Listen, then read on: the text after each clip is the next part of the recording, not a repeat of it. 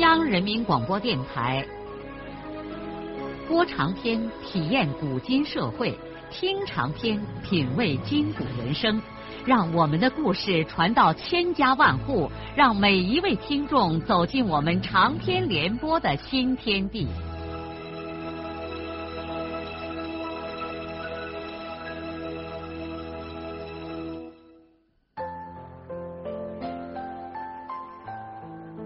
听众朋友，请继续欣赏荣获茅盾文学奖的、由中国文联出版社出版的路遥的长篇小说《平凡的世界》，由李野墨演播。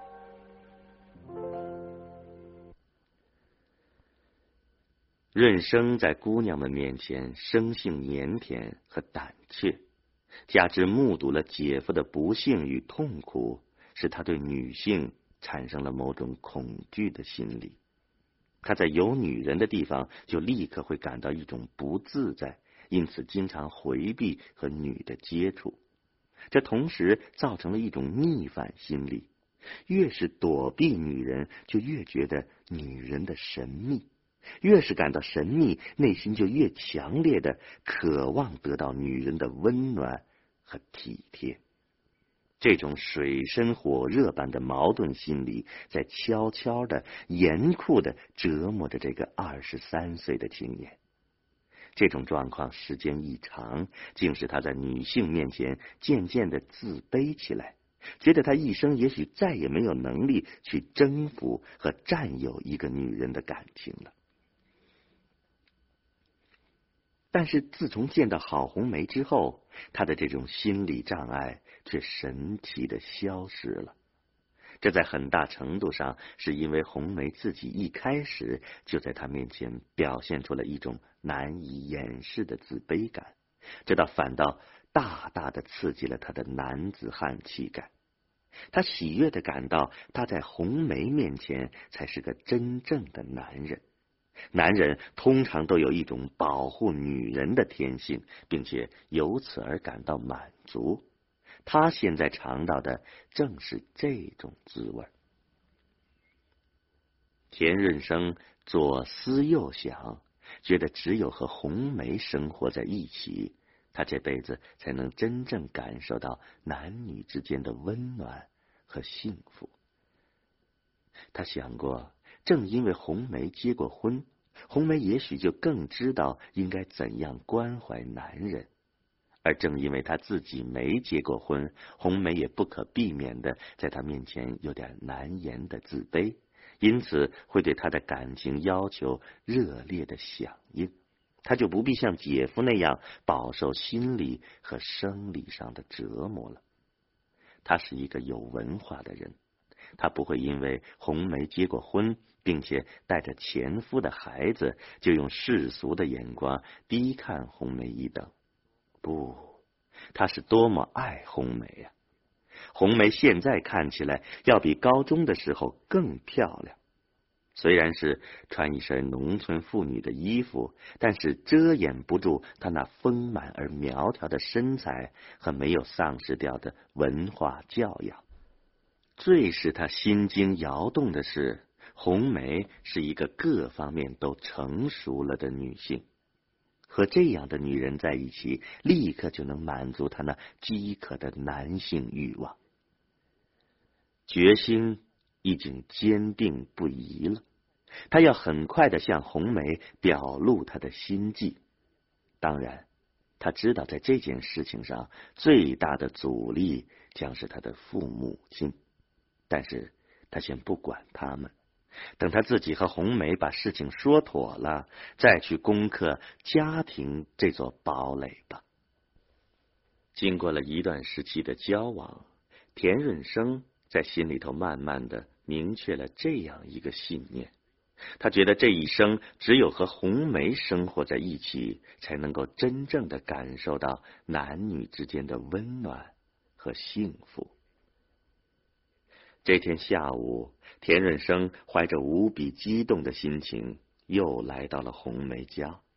这次，他给红梅扛来五十斤重的一袋白面，也给红梅带来了一颗热腾腾的心。像往常一样，红梅立刻就把那块叫人心疼的碎花布围裙系在了腰里，手忙脚乱的开始为他和面。润生脱了鞋，像主人似的自在的上了炕，安然盘腿坐在炕头上，抱起了红梅的孩子，用手指头轻轻的点着娃娃的下巴，那个孩子就咧开小嘴儿，不住的对他笑。他也在笑，一颗心在胸膛里不安的跳动着。没过多一会儿，孩子睡着了。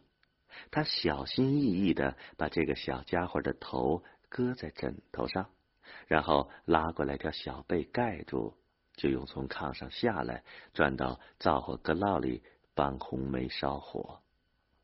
火烤得他额头上汗水淋漓。但是多半是因为他内心过分的紧张。红梅就在锅台旁边和面，离他这么近。他一边烧火，一边拼命的咽口水。他一路上已经反复的想好了他要对红梅说的话，可现在却感到如此难以开口啊！他把一块干柴塞到灶膛之后，嘴唇哆嗦了半天，才呐呐着说：“红红梅，我我想对你说句话。”红梅停止了和面，默默的看着他，显然是在等他说那句话。润生没敢抬头看红梅。用很大的力气鼓着劲儿说：“嗯，咱两个能不能一块过日子？”红梅呆呆的立在锅台旁边，低下了头。半天，红梅才小声的说：“我这个样子，咋能配得上你呢？”润生索性不烧火了。从灶火搁烙里站了起来，激动的说：“我已经下了决心，一定要和你一块儿过。”红梅仍然低着头，两条腿微微的抖着。你不要凭一时的冲动，以后你会后悔的。不，我想了好多时了，我，我现在只要你的一句话。跟不跟我？你相信我，我不会亏待你和孩子的。你们家里的老人不会同意的，我说服他们呢。只要你同意，我就有信心说服我父母亲。你同意不同意啊？我红梅哭了。润生勇敢的走过去，伸出两条瘦胳膊，紧紧的抱住了他。红梅垂着两只沾满了面的手，脸依恋的伏在润生的胸前，哭得更伤心了。润生的眼睛里也含满了泪水，他紧紧的抱着红梅，自己却软的像一团棉花。你不要为难，润生，你要回去把老人说通，咱两个再说这件事儿。不管时间长短，我都都等你。这件事儿你别担心，我这车也开不长久，说不定马上得回去劳动。要是这样。你一辈子还得跟上我受苦，劳动怕什么呢？咱们就一辈子安安稳稳的在农村过光景。只要你对我好，跟上你就是去要饭，我也情愿嘞。只不过你对我的娃娃也要好，这还要你说来？娃娃就是我的娃娃，咱结婚了。我就是这娃娃的爹呀！这天夜晚，润生就在红梅家里头留宿了。第二天，他像获得了新生一样的容光焕发。他感激的告别了他最亲爱的人，立刻返回原西去找父亲商量他的终身大事。田福堂眼下已经不在双水村，田志公调回县里头当了水电局长之后，正好有一个下属单位要修建十几孔窑洞，他就把这个工程让以前的老乡士田福堂承包了。双水村这位无产阶级革命家终于采取了机会主义态度，开始走上了资本主义道路，到县城里当上了包工头。润生在县城里找到田福堂的时候，田福堂正忙着招兵买马、铺排工程。田福堂以前虽然没有做过这种事儿。但是他是一个天生的领导人，很快就成了出色的包工头，不亚于走州过县的胡永洲之流。他把一切都安排的井井有条。现在，田福堂不仅不再徒劳的和社会的大潮流对抗，反而觉得时事的变化也并不可怕。只要人有本事，能踢能咬。现在这试试，胳膊腿更能伸展得开。这位过去指挥农业学大寨的帅才，眼下正指挥着一群他雇来的工匠，忙的是不可开交。虽然是咳嗽气喘，照样指手画脚，一点也不是当年的气魄和风度。可是田福堂万万没有想到，新的打击又一次降临到了他的头上。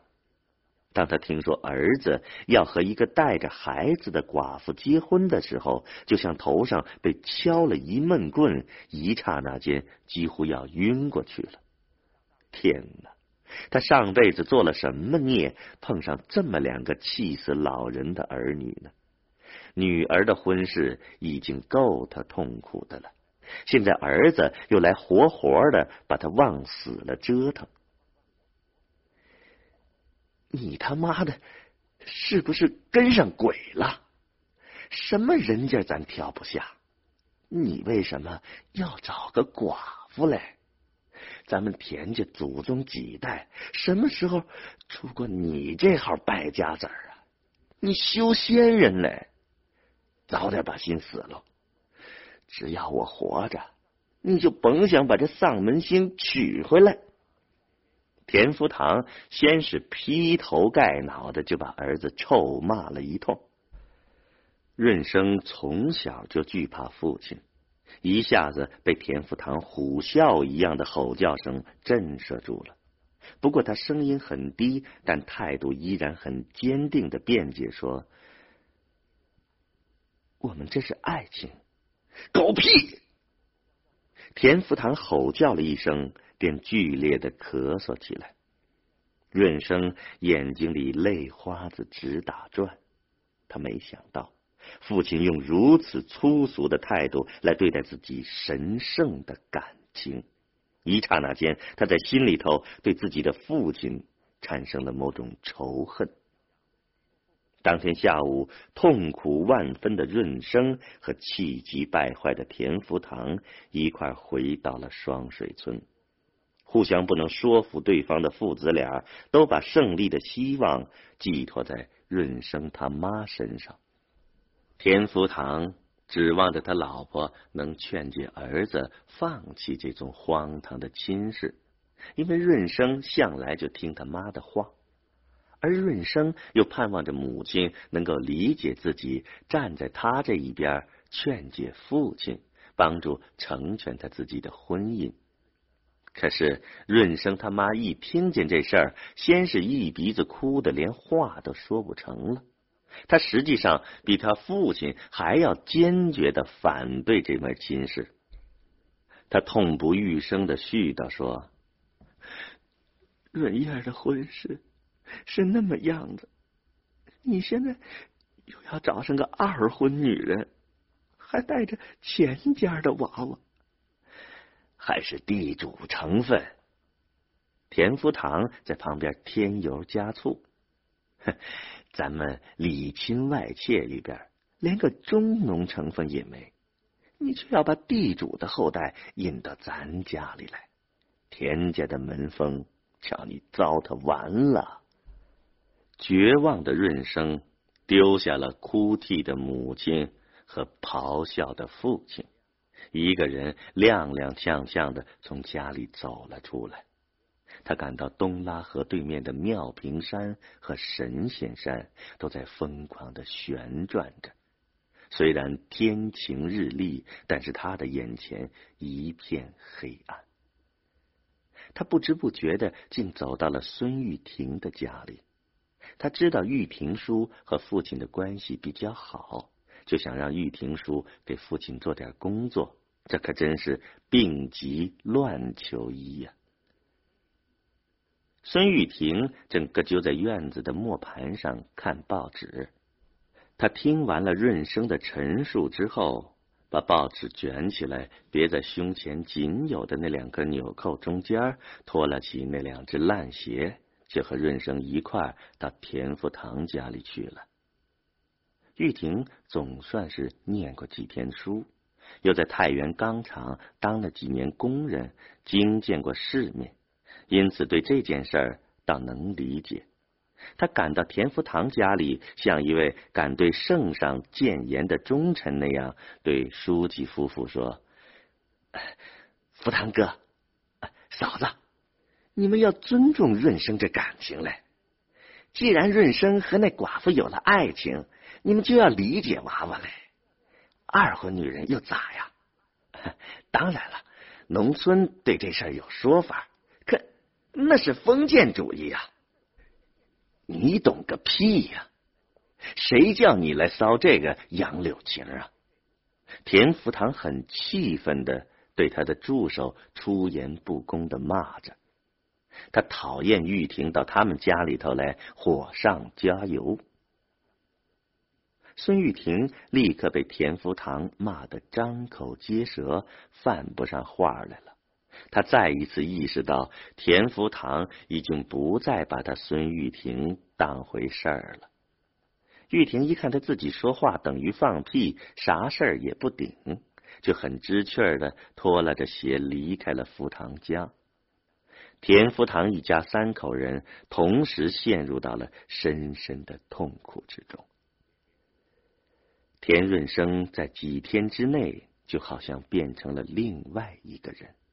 他目光呆滞，神情恍惚，本来就很瘦弱的身体又瘦了几圈，袖筒和裤管里头伸出来的胳膊腿儿竟像麻杆一样的纤细。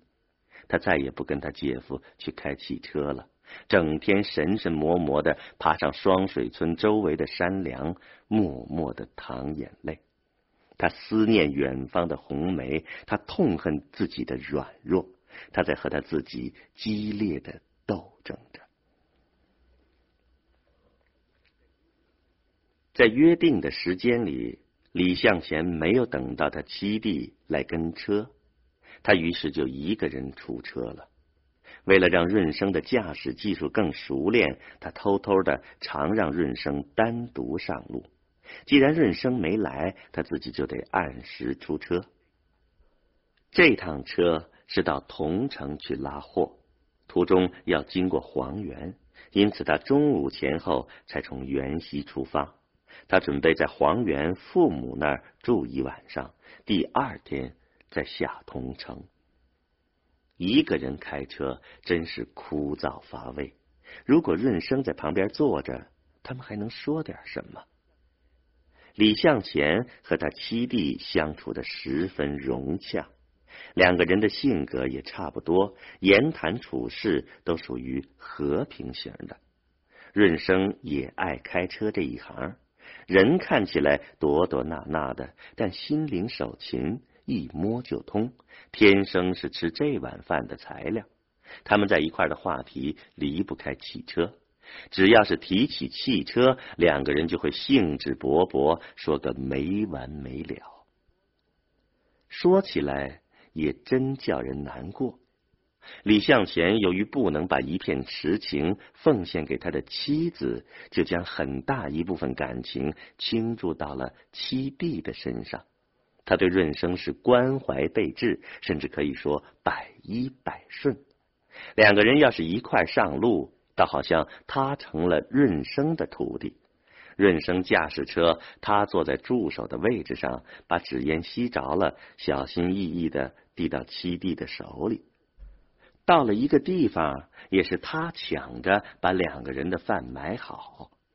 冬天天还不亮的时候，他让润生在暖被窝里睡着，自己爬起来给汽车加热水，并且先启动一次马达。两只手握着冰冻的铁摇把，好像把手上的皮肉都要粘下来。只要是和润生在一块儿。李向前受伤的心灵就有了某种慰藉。是啊，通过七弟，使他感到在自己和妻子之间总还有一丝联系。他虽然不能和润叶生活在一起，但他惧怕他和润叶之间完全变成真空。润生成了他和润叶之间的一种微弱的导线。尽管没指望这导线把处于两端的导体接通，但是无论如何，即使是从纯粹的心理安慰来说，润生对他也是重要的。润叶不会不知道他自己的弟弟在他的车上。李向前常常在心里头猜测，润叶有时候会不会想到这一点呢？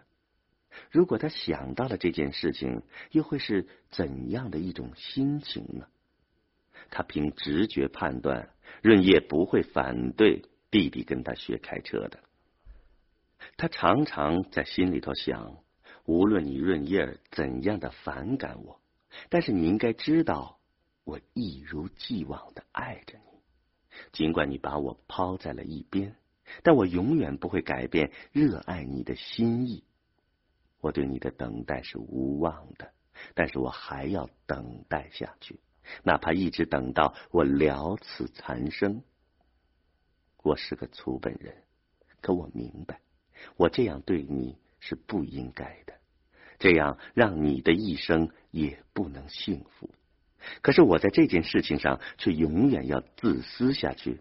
你是我的，不应该是别人的。无论是在车上，还是睡在旅途的客店里，李向前经常不断的在和润叶对话。这种对话没有应答之声，他的话只能在自己的心灵中孤寂的回荡。这是一种无法解脱的痛苦啊！自从他爱上了这个女人之后，他就备受折磨。人们都说爱情是甜蜜的，可是看这个小伙子的爱情有多么的苦涩！爱情啊，有可能是天堂之光，也有可能是地狱之火，但是人又不能不去爱。是的，什么也别想阻止爱，不管这爱给人带来的是幸福还是不幸。爱往往是不清醒的，尤其对某些人来说，常常像奔涌的火山熔岩，顾不得择道而行，结果把自己也烧坏了。眼下，李向前一边驾驶着汽车，一边脑子里头仍然乱纷纷的想着他自己和润叶的事情。一想到这件事情，必定就苦恼万分。但是不想又不可能。